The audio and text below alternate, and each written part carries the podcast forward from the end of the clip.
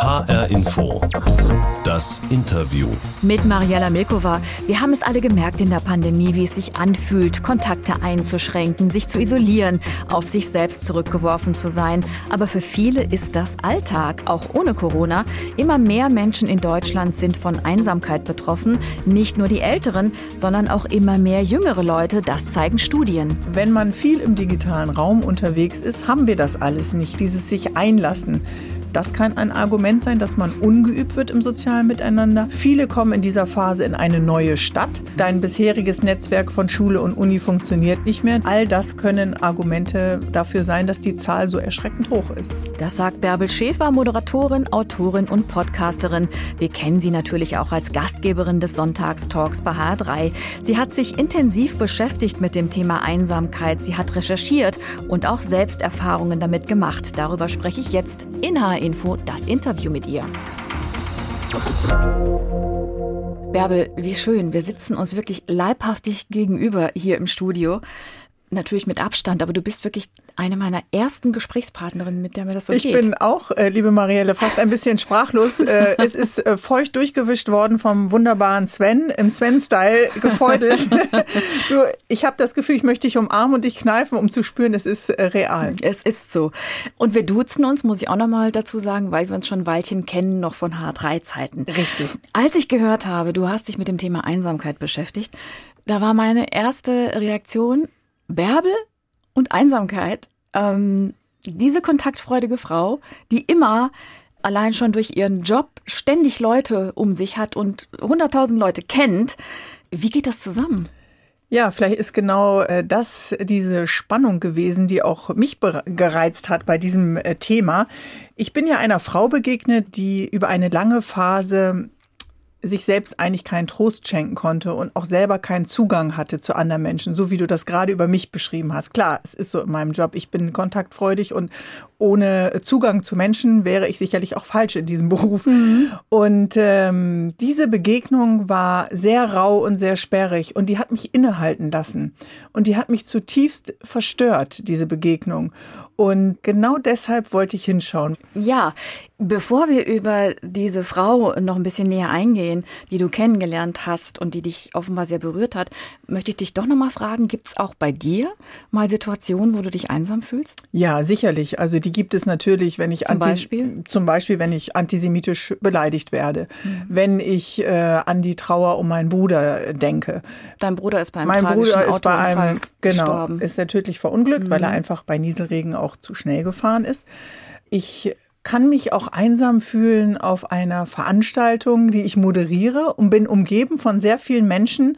Und äh, trotzdem äh, hinterher bin ich vielleicht äh, doch alleine. Also da gibt es ja auch nochmal einen Unterschied also zwischen es, einsam sein ja, und alleine. Also es schützt nicht unbedingt vor Einsamkeit, wenn man prominent ist. Nein, im Gegenteil. Also ich habe ja viele, viele Gespräche geführt mit Musikern, äh, sowohl im Print als auch im Radio und im Fernsehbereich, mit Schauspielern, mit großen Künstlern, die große Bühnen vor mittlerem und sehr großem Publikum bespielen. Und die kennen auch diesen Moment, wenn die Hotelzimmertür ins Schloss fällt und dann haben eben noch äh, 50.000 Leute ihr Handylicht hochgehalten und dich gefeiert und mit dir gemeinsam gesungen.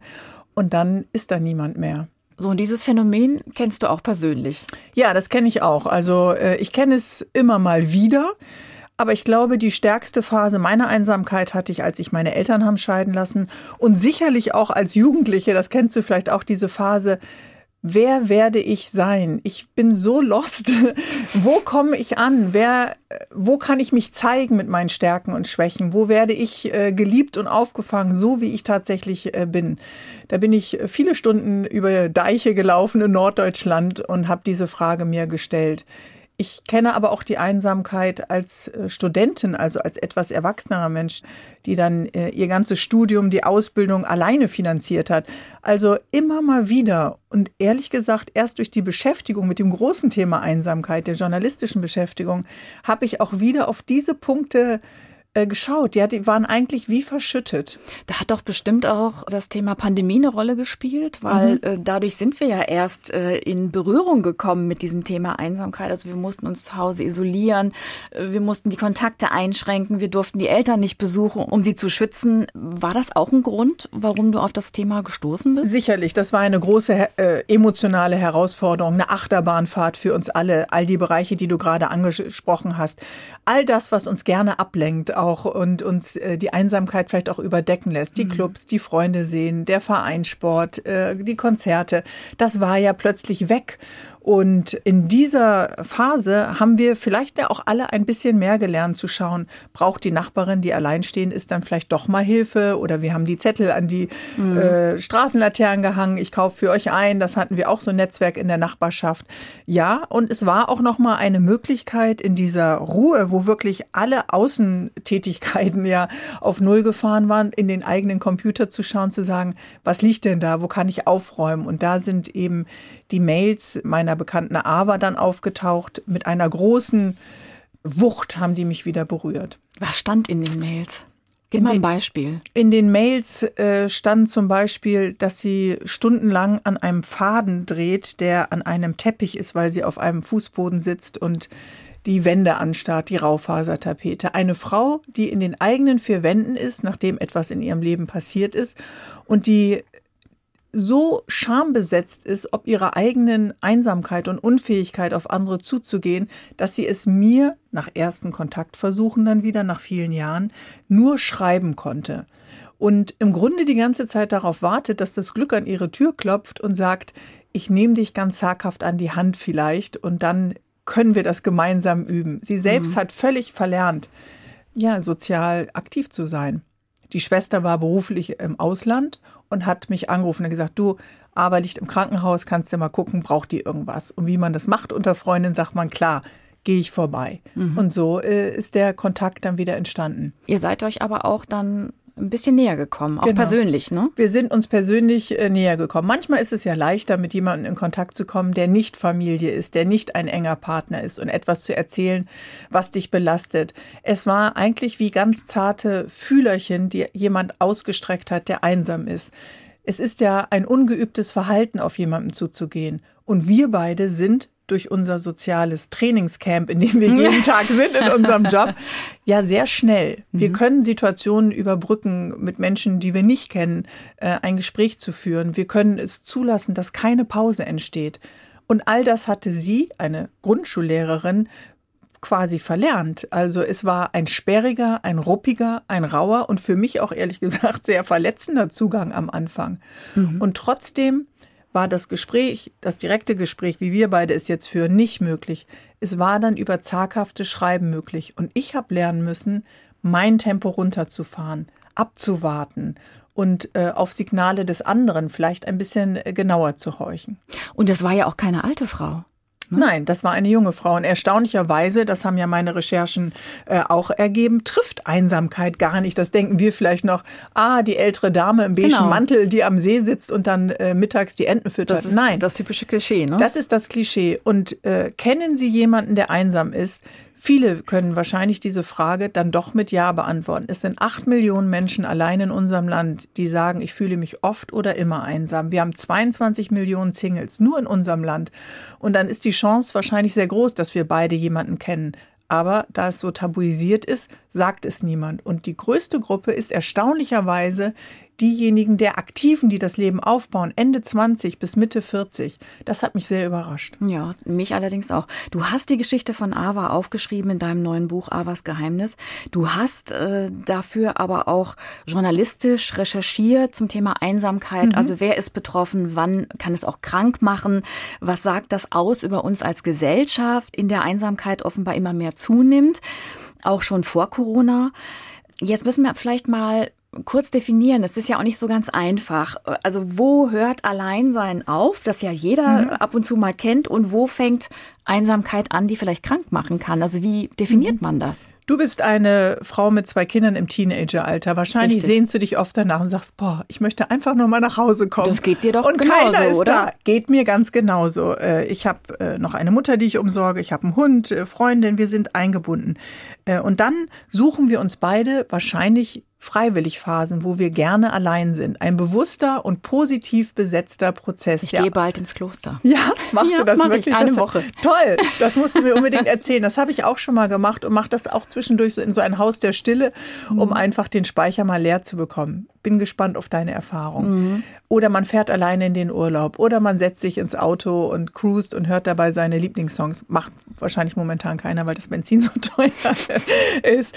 Aber Einsamkeit beginnt dann, wenn in deinem intimsten Zirkel niemand da ist, in dem du dich zeigen kannst, so wie du bist. Das kann nur eine, das kann nur zwei oder drei Personen sein. Maximal fünf bis sechs Personen können wir in diesem allerintimsten Zirkel bedienen. Das heißt, es kann ein Austausch von Intimität sein mit einem engen Partner. Es können aber auch vertraute Personen wie Geschwister, beste Freundin, bester Freund sein oder die Kinder. Der Kreis ist sowieso äh, begrenzt und dann gibt es einen etwas weiteren Zirkel von Freundschaften. Aber in diesem engen Zirkel, wenn da niemand ist, dem du dich öffnen kannst, dann spricht man von Einsamkeit, eine unfreiwillige Situation. Ja, weil man kann ja auch einsam sein in der Gruppe oder in einer mhm. Beziehung. Das sagt ja. ja. noch gar nichts darüber aus, Nein. ob man einen Partner hat oder nicht, dass man du kannst nicht dich kennt, in einer Gefühl. politischen Organisation, im Naturschutz, äh, im Verein engagieren, in der Schule als Elternsprecher. Machen wir zum Teil wahrscheinlich auch alle. Ich bin auch noch ehrenamtlich tätig und trotzdem kann man sich dann über Arbeitsschritte, Arbeitsprozesse, sportliche Ergebnisse unterhalten.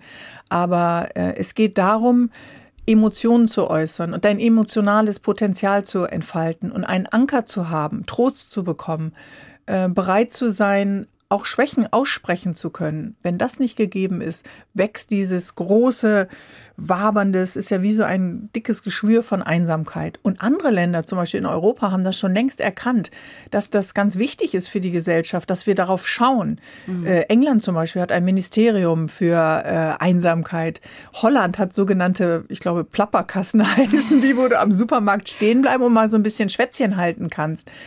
Also dieses Gefühl, wir nehmen das Thema ernst, denn es hat ja auch gesundheitliche Folgen.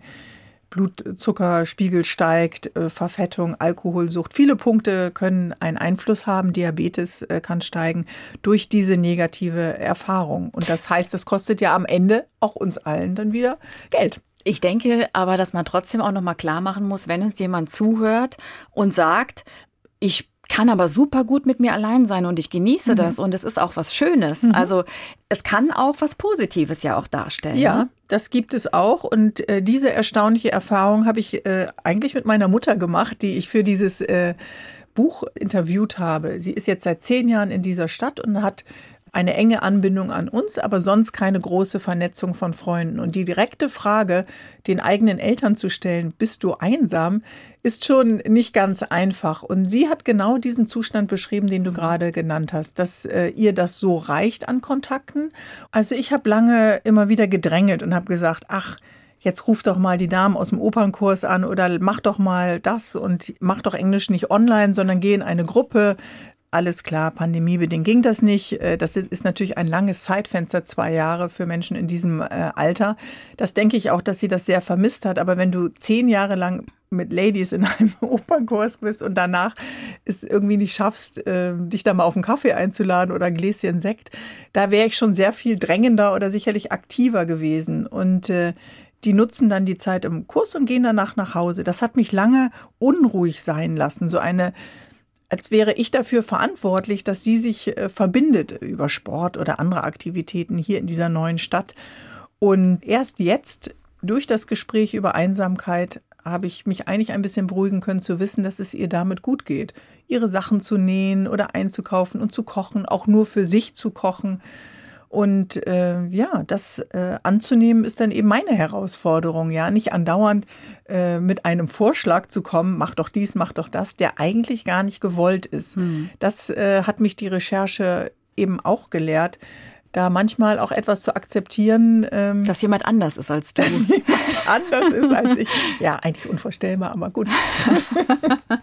ja, und es ist doch auch, äh, man kann sich doch auch zurückziehen, um sich selbst nahe zu sein. Mhm. Das ist doch auch was Positives in Sachen äh, Selbsterkenntnis und so. Ja. Und das ist doch auch total wichtig. Und wir konnten als Familie zum Beispiel unglaublich viel in der, in der Pandemiephase äh, von ihr lernen, mit diesem Alleinsein, eine größere Ruhe zu haben, nicht ständig Ablenkungen zu mhm. brauchen, äh, sich ein Konzert eben äh, dann im Streamingdienst lange Zeit anzuhören und sich das äh, dann zu genießen mit einem Kaffee. Mhm. Also da muss ich sagen, habe ich auch noch mal viel von ihr gelernt und hat sich auch mein Blick gewandelt.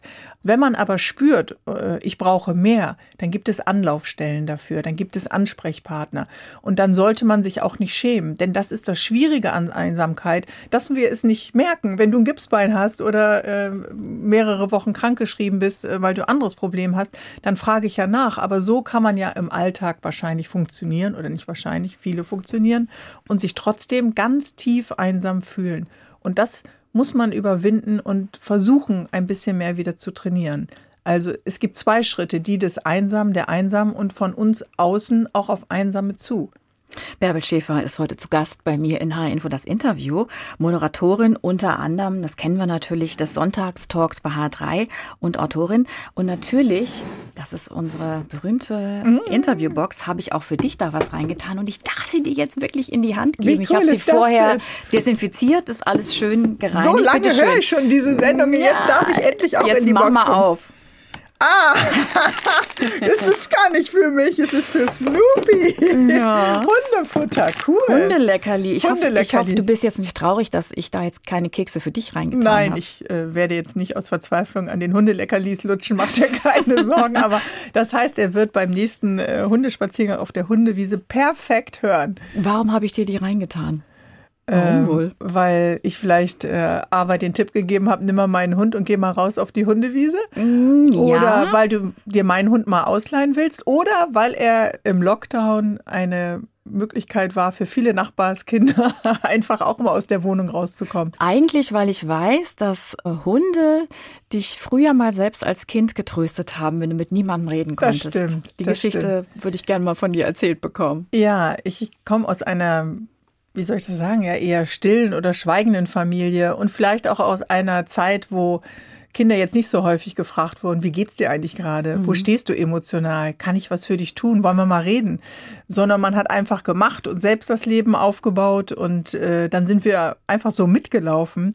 Und ich habe an Supermärkten immer, wenn die Leute eingekauft haben, die Hunde äh, genommen und Gassi geführt oder mich zu den Hunden, also Taschengeld aufgebessert oder äh, mich zu den Hunden gesetzt und denen dann meine Themen ins Ohr. Cocker Spaniel, Collie, äh, Und die haben dir zugehört.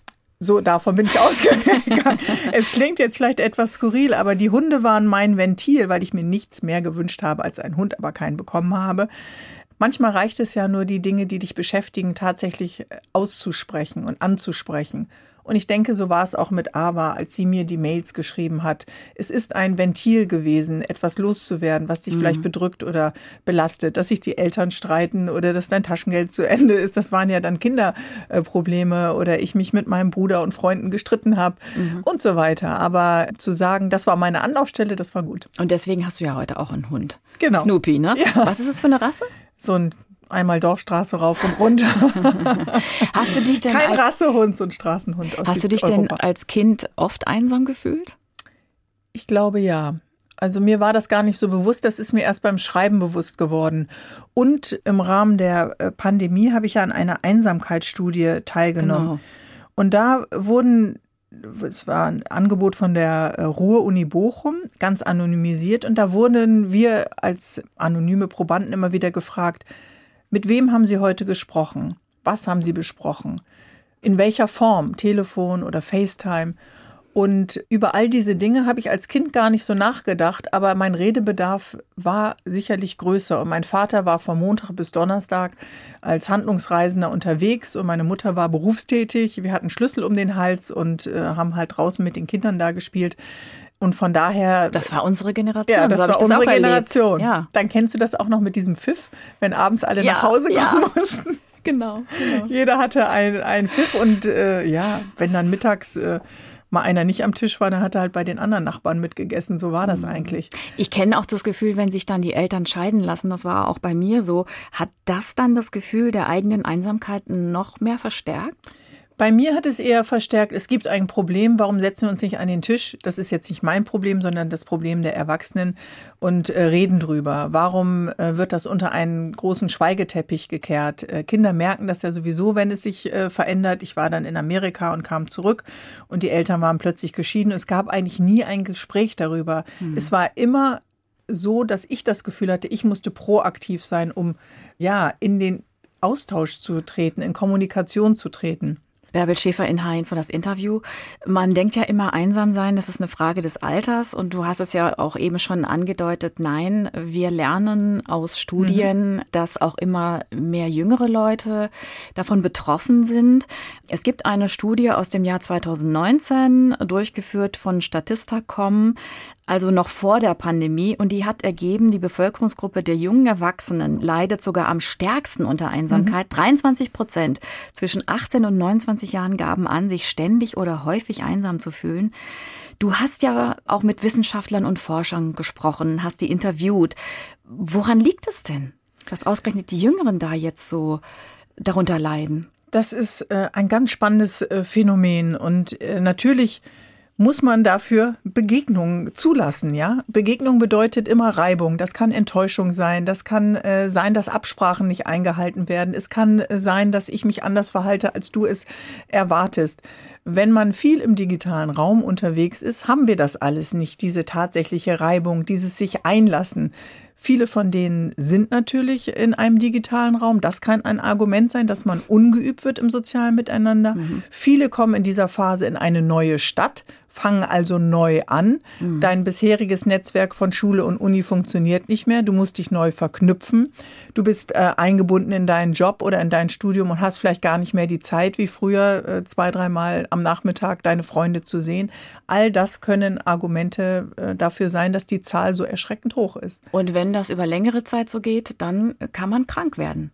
Dann kann man krank werden, ja dann kann man krank werden. Und Einsamkeit ist eine Krankheit, weil sie auch physische Folgen tatsächlich hat für den Körper. Und das Klicken und das Liken äh, auf unserer Mattscheibe, auf der wir alle gerne so gerne rumhacken mit unserem Zeigefinger oder manche auch mit mehreren äh, Fingern, Daumen, äh, das ersetzt eben nicht das, was das Leben ausmacht. Und Leben ist eben diese Erfahrung miteinander. Das kann auch mal ein Streit sein, das kann eine unangenehme Trennung sein. Das ist aber auch all das Liebe, Intimität, die Nähe, das gemeinsame Lachen, was es auch ausmacht. Von daher lohnt es sich, sich auf das Leben einzulassen. Und aber hat es ja auch versucht, die ist dann gescheitert. Äh, ich glaube, sie stand eben auf so einem wackeligen Grund. Äh, sie hätte auch an was anderem scheitern können. Aber da möchte ich einfach nochmal allen auch Mut zu machen, äh, zu sagen, äh, rausgehen, Kontakte knüpfen und das sich den Wind des Lebens sozusagen um die Ohren spülen lassen. Aber es ist natürlich ein Tabuthema, weil niemand gibt gerne Nein. zu, ich fühle mich einsam und mir geht's nicht gut. In deinem Fall ist es anders. Du redest sehr offen darüber, dass du auch selbst als glückliche Mutter zweier Kinder und Ehefrau fühlst du dich manchmal unter deinen Liebsten einsam. Das habe ich bei dir gelesen. Also du, du beschreibst das so. Jeder hat in sich ein Zimmer der einsamen Monologe und in diesem Zimmer hocken die Zweifel und die Ängste. Mhm. Warum ist es dir wichtig, dich da persönlich auch so zu öffnen? Ich glaube, dass das äh, vielleicht ein Anstoß sein kann, um dieses äh, Tabu ein bisschen äh, den einen oder anderen Riss eben zu geben. Und das ist ja auch nichts, äh, was schambesetzt sein sollte. Aber natürlich betrete ich diese Zimmer lieber alleine, anstatt jetzt nochmal drei Leute mitzunehmen und sagen, guck mal rein, äh, so sieht der Schrotthaufen aus. Aber eben es anzusprechen und zu sagen, ja, auch ich habe Phasen, obwohl ich eine öffentliche Person bin, obwohl ich eingebunden bin in das Netzwerk, was du eben äh, genannt hast, und habe auch diese Räume. Und ich glaube, wir haben alle diese Räume, die wir lieber alleine betreten.